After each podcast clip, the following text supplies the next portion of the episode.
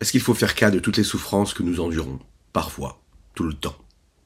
Le Maguide de Koznitz, qui souffrait énormément physiquement pendant son existence, souffrait énormément, mais ne se plaignait jamais.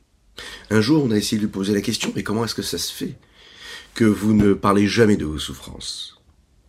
Ne jamais se plaindre. Il a répondu, le monde qui m'entoure, c'est un monde qui est insignifiant à mes yeux. Le vrai monde, lui, a de la valeur. Et la souffrance et les douleurs, ça fait donc partie de ce monde-là qui est insignifiant. Il faut savoir regarder et interpréter les événements pour ce qu'ils valent et à leur juste valeur. Boker bonjour à toutes et à tous, infiniment heureux de vous retrouver en cette magnifique matinée que Dieu nous offre sur la terre. J'espère que vous allez bien, je vous invite à partager, à liker, à vous abonner aux différentes chaînes et à commenter. Nous allons étudier notre Tania du jour aujourd'hui, juste après les quelques notes des nigouds habituelles, et nous étudierons pour la refoua shelema d'Aliza Batrana, et les Yunishmat Aviumori Rebrouven Benisser à la Shalom.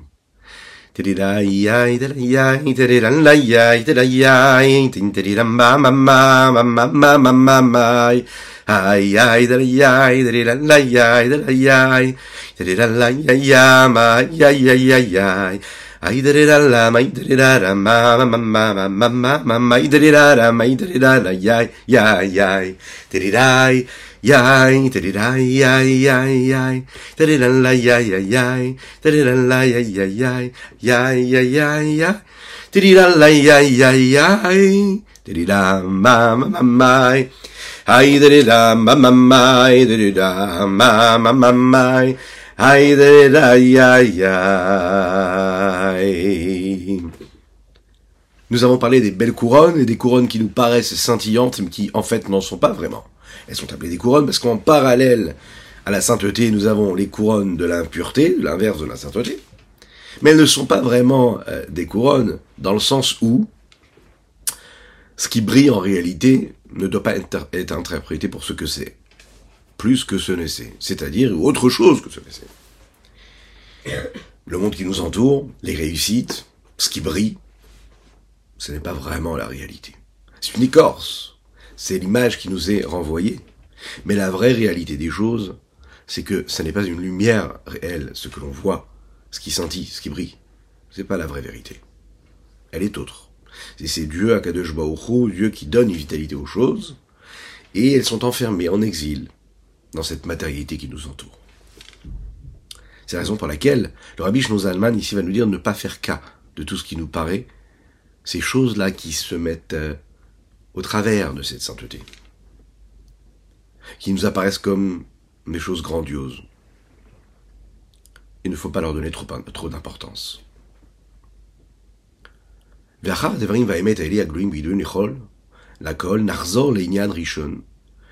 rabbi de nous dit, après avoir dit ce que nous avons dit juste avant, et qui devient une chose connue pour tous, on va revenir à ce premier sujet initial qui est le sujet par exemple de la colère. On est dans un événement, on est à un moment de notre vie, dans une situation, on n'a pas du tout prévu du tout, du tout, du tout se mettre en colère. Voilà que la colère s'empare de nous. Elle vient, elle se pose sur nous et on va devoir y succomber malheureusement. Qu'est-ce qui s'est passé à ce moment-là? Comment gérer cela? Alors il dit ici le Rabbi Zalman, l'exemple qui peut, qui peut exister, qui va nous être donné, mais il faut faire très attention, la colère en fait c'est considéré comme avodazara. C'est terrible avodazara. Avodazara ça veut dire service une servir une force étrangère, autre chose que Dieu. C'est-à-dire que j'oublie que c'est Dieu qui dirige tout quelque part, et je donne de l'importance à autre chose que Dieu. Parce que je suis en train de me dire, je refuse ce qui m'arrive, je comprends pas ce qui m'arrive, donc je me révolte, je me mets en colère. Mais un juif ne peut pas se mettre en colère parce que quand il se met en colère, ça veut dire qu'il refuse ce qui se passe. Mais tu peux pas refuser ce que Dieu décide. Tu dois juste t'adapter à ce que lui décide de te faire vivre. Il est dit comme ça.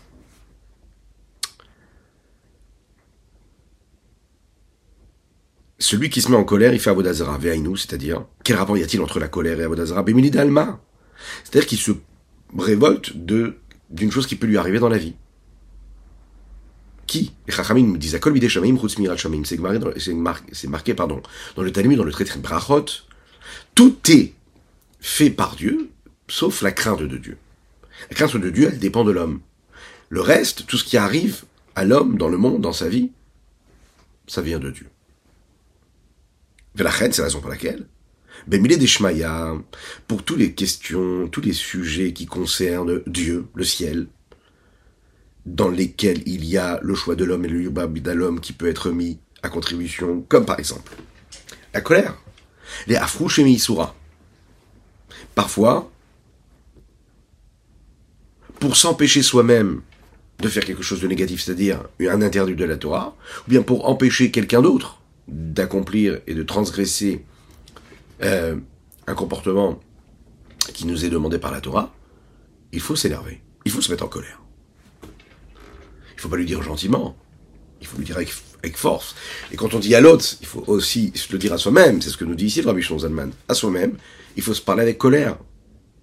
Il faut se prendre vraiment au sérieux et se dire les choses.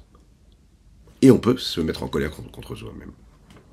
Se dire, mais comment est-ce que ça se fait que je fais telle ou telle chose? C'est interdit que je le fasse. Se mettre en colère, le fait de se mettre en colère, ça nous réveille. Se mettre en colère quand on a un comportement qui n'est pas convenable. Oui, nous sommes tous des hommes, on travaille, la vie elle est dure, on travaille sur soi. Le travail des midotes, les traits de caractère, il est très difficile. Et plus on polie nos traits de caractère, plus on polie notre âme, et plus on la fait briller, plus les petites saletés ressortent. Donc oui, en effet, on peut avancer, on peut devenir, on peut s'attacher un petit peu plus aux belles valeurs et être encore une fois touché et encore touché par ce travail qui se présente à nous, par ces épreuves qui se, présentent à nous. Il suffit pas de se parler avec douceur, il faut parfois le dire avec ferveur et avec force. Cette raison que nous avons abordée dans la Gemara, à savoir que Akol, Mirat Shamaim, Mirat attention, elle ne part pas de tout ce qui est question de se mettre en colère contre ce que nous faisons de négatif contre Dieu. Parce que, puisque ça fait partie de la crainte de Dieu de servir Dieu, et que tous les sujets qui concernent le ciel, savoir entre l'homme et Dieu, l'homme a le libre arbitre, donc Akadosh Baruch ne décide pas de ce que l'homme peut décider ou pas. Si, au fin fond de l'histoire, il sait, et il décide aussi. Mais l'homme a la possibilité de choisir. La colère, elle ne montre pas en réalité une forme de manque de foi ou de croyance ou de confiance en Dieu. Il n'est pas en train de renier la présence de Dieu, encore plus que ça. La colère, elle vient pour aider l'homme à se retirer, à s'écarter de l'interdit et non pas de Dieu.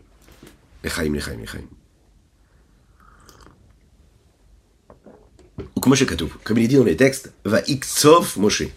Ça a raconté que Moshe s'est mis en colère contre les hommes de son armée, parce qu'ils sont revenus de la guerre contre Midian, et ils ont pris avec eux en captivité des femmes, alors qu'ils avaient l'obligation de tuer tout le monde dans le village. Moshe nous s'énerve, il voit ça, il se dit, ils se sont soumis quelque part au Yetzerara à ce moment-là. Alors mauvais penchant qui se disait, non, pourquoi tuer ces femmes-là? Pourquoi ne pas les garder? Cette colère-là était donc une colère sur sept clipas sur cette écorce, sur ce Yetzerara. Vainu mishum ki Hashem ikra lefanav mitzvah zo misura. Parce qu'Akadosh Baruch ici lui donne la possibilité de s'écarter de l'interdit, qui les à côté, pour lui donner le mérite de faire quelque chose de positif. La colère de Moshe, c'est l'exemple même de ce que nous pouvons appeler une colère permise. Parce qu'elle va servir à l'homme de s'écarter du mal ou à empêcher d'autres de faire quelque chose de mal. Arzeu. Quand est-ce que nous parlons de cette permission de se mettre en colère? Quand il a la possibilité, dans sa, dans sa colère, de s'énerver contre son prochain et que cela va l'aider à ne pas enfreindre la loi. Quand il n'a pas la possibilité, par exemple, de trouver une solution. Il n'a pas la possibilité de trouver de bonnes excuses qui permettraient à cette personne-là d'agir comme il faut. Ou comme par exemple, un non-juif qui viendrait le déranger pendant sa là Il est en train de prier, l'exemple qui est donné ici, et il vient, il ne le laisse pas prier. Imken, L'homme qui peut se poser comme question, c'est pourquoi est-ce que Dieu lui envoie ça maintenant? il se concentre, il a du mal à prier, c'est pas évident de prier comme il faut, de penser à Dieu, de penser à chaque mot qu'on est en train de prononcer. Et voilà que quelqu'un vient l'embêter pendant cet effie-là. Comment est-ce que l'homme, comment est-ce qu'il peut comprendre quelle est l'épreuve que Dieu lui envoie à ce moment-là? Et voilà ce que le, le, le rabbi nous dit ici. Sache bien une chose. Il vient ici pour t'aider. Rabbi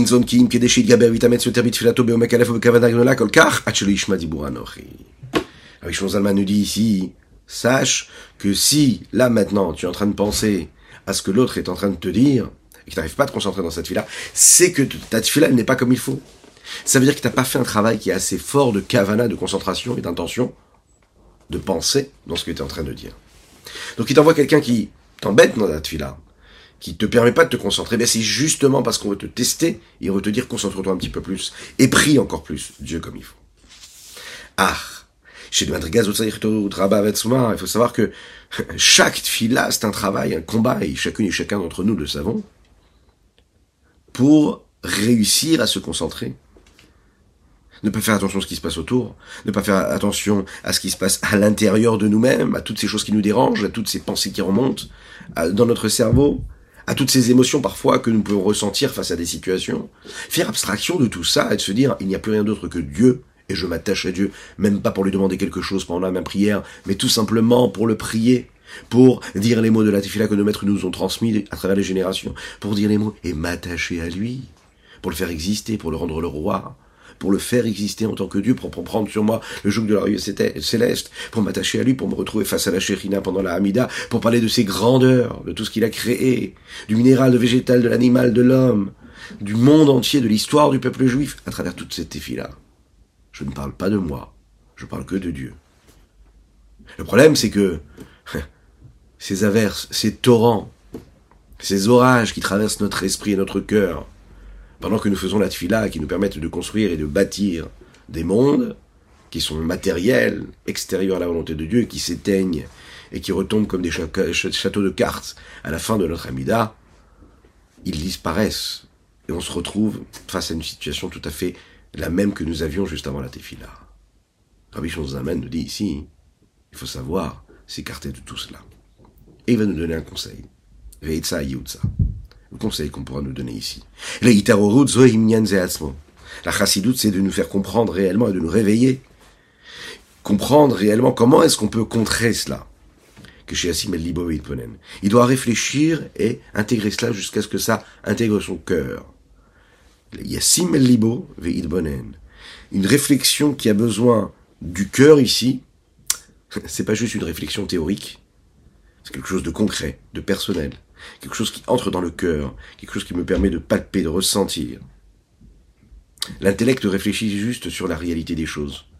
Le cœur lui ressent la chose, il se trouve dans la chose, dans l'événement. On doit réfléchir et ressentir réellement. Il y a une qui vient réfléchir à quoi? Au fait que la shrina, que Dieu soit descendu ici bas, qui se révèle ici bas dans un monde matériel, physique. Vateret Pelaim, ce qui nous paraît totalement, comme nous le dit Echa, quelque chose qui nous paraît éloigné, très, loin, très éloigné de la, de la compréhension, du discernement. On définit ici dans Echa la chute vertigineuse qui vient de tellement loin, à tel point qu'on n'est même pas capable de savoir d'où elle est venue. C'est-à-dire que la lumière ici-bas, elle descend tellement bas, la lumière de Dieu, qu'après, on n'est même pas capable de la voir, tellement elle est descendue bas. On voit même plus la source première de cette lumière. À tel point qu'on ne la voit pas et que quand on nous dit qu'elle existe, on on comprend même pas et on n'arrive pas à savoir pourquoi elle est descendue. Pourquoi elle n'est pas restée là-haut?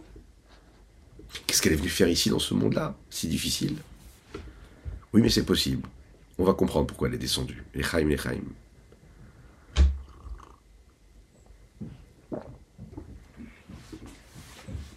Elle est descendue, l'Itlamesh Nitsus Meharata, pour de, une étincelle de ce qu'elle est capable de révéler et de dévoiler. Et cette étincelle est en exil. Elle est dans les écorces, dans les clipotes, de manière globale pour les faire vivre. Viata Pa'a, mais maintenant, cette fois-ci, Nitzos et Aratam Itlabesh Bechrinat Galout Derech Prat Bedibor Onochi. Et cette fois-ci, eh bien, cette étincelle-là, il est là, et il va s'habiller, il est en exil, dans la parole de cet étranger-là, qui vient le déranger, Varim Abel Balim qui vient le déranger dans sa kavala pendant la tfila. C'est-à-dire qu'elle va prendre une apparence, un reflet, tel que nous pouvons le constater dans notre vie de tous les jours.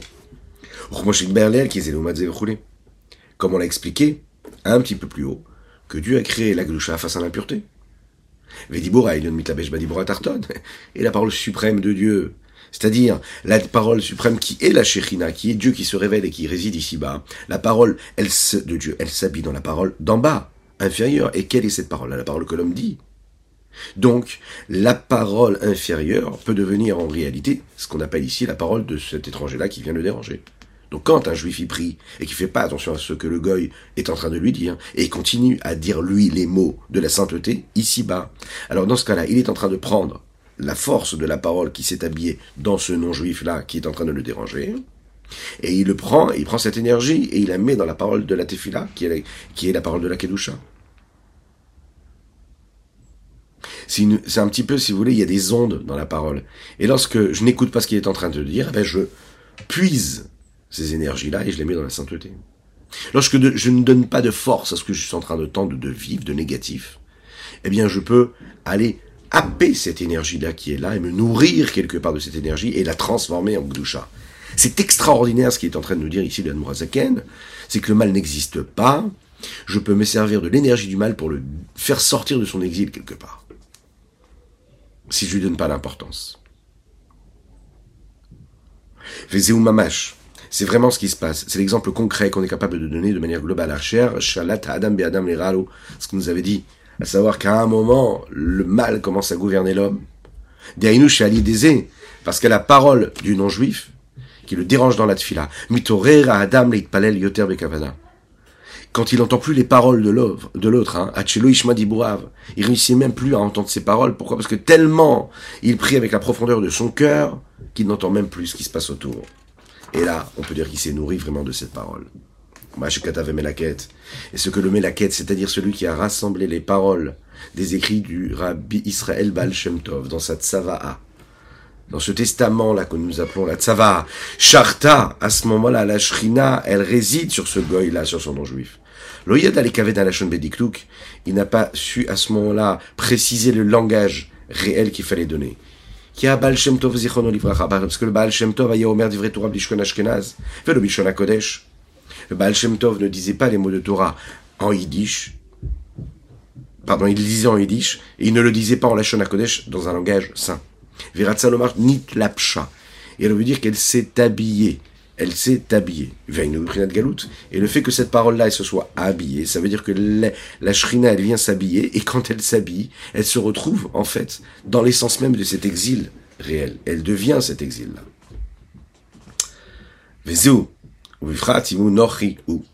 Euh, euh, c'est précisément ce qu'il voulait dire ici, comment il se fait, comment je dois un homme, et dans la tzava, dans, le, dans ce testament qu'il donne, il dit comment est-ce qu'un homme il doit se concentrer, se renforcer quand on fait la tefila, et particulièrement si c'est un étranger qui vient nous déranger. Et il précise ici, le rabbi Zalman aussi, il faut savoir ici, c'est ce qui est donné dans cette tzava, qui n'est pas dit ici dans les mots, ou un enfant n'importe quelle situation comme ça qui vient nous déranger et qu'on n'est pas capable d'interpréter, qu'on n'est pas capable de gérer a priori, on doit savoir que c'est juste une chance qui nous a été donnée pour nous concentrer un petit peu plus dans ce qu'on est en train de faire, à savoir la havodat tfila, la prière avec un travail d'attachement à Dieu. Chez Aziprinat Galout Beyoter. Parce que là, il est encore plus dans la galoute cette shrina si je ne fais pas attention à faire ce travail-là et si je fais cas de ce qui m'est dit autour de moi. Et il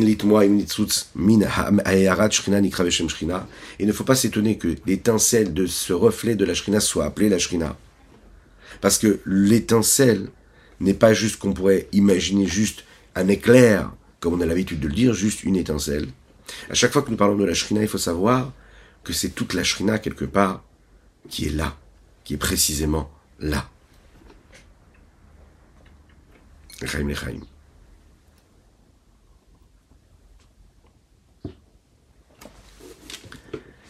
On peut le trouver. Shafilu Malach Nivra Nikra Beshem Hashem. Avram Avinu, lorsqu'il va voir l'ange qui arrive, il va l'appeler comme ça, Adné, avec le nom de Dieu. Et il lui dit, Allah ta'avor me alavdecha. Le Ramban, il interprète comme ça et il dit, bien sûr qu'il y a un malach, et que le malach ici, c'est selon d'où il s'agit, à qui Abraham vu nous parler. Et le malach, l'ange, c'est une créature. Ici, Abraham l'appelle avec le nom de Dieu.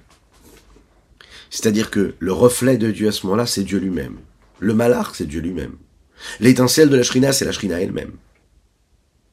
Le fait de savoir et de donner de l'importance au reflet de la shrina qui a partout tout le temps, même dans la parole d'un étranger qui vient nous parler, ça nous fait prendre conscience de la chance que nous avons et de l'occasion que nous avons à chaque fois dans notre vie de justement rester concentré. De savoir que quand une épreuve arrive, quand un mot nous est dit, quand une situation devient compliquée, de se dire ok, prendre sa respiration, fermer les yeux ou pas, et se concentrer, penser à autre chose, ne même plus voir ce qui se passe autour de nous. Ne même plus voir. Sourire intérieurement et même extérieurement s'il le faut, et se dire mais voilà la shrina qui se révèle à moi.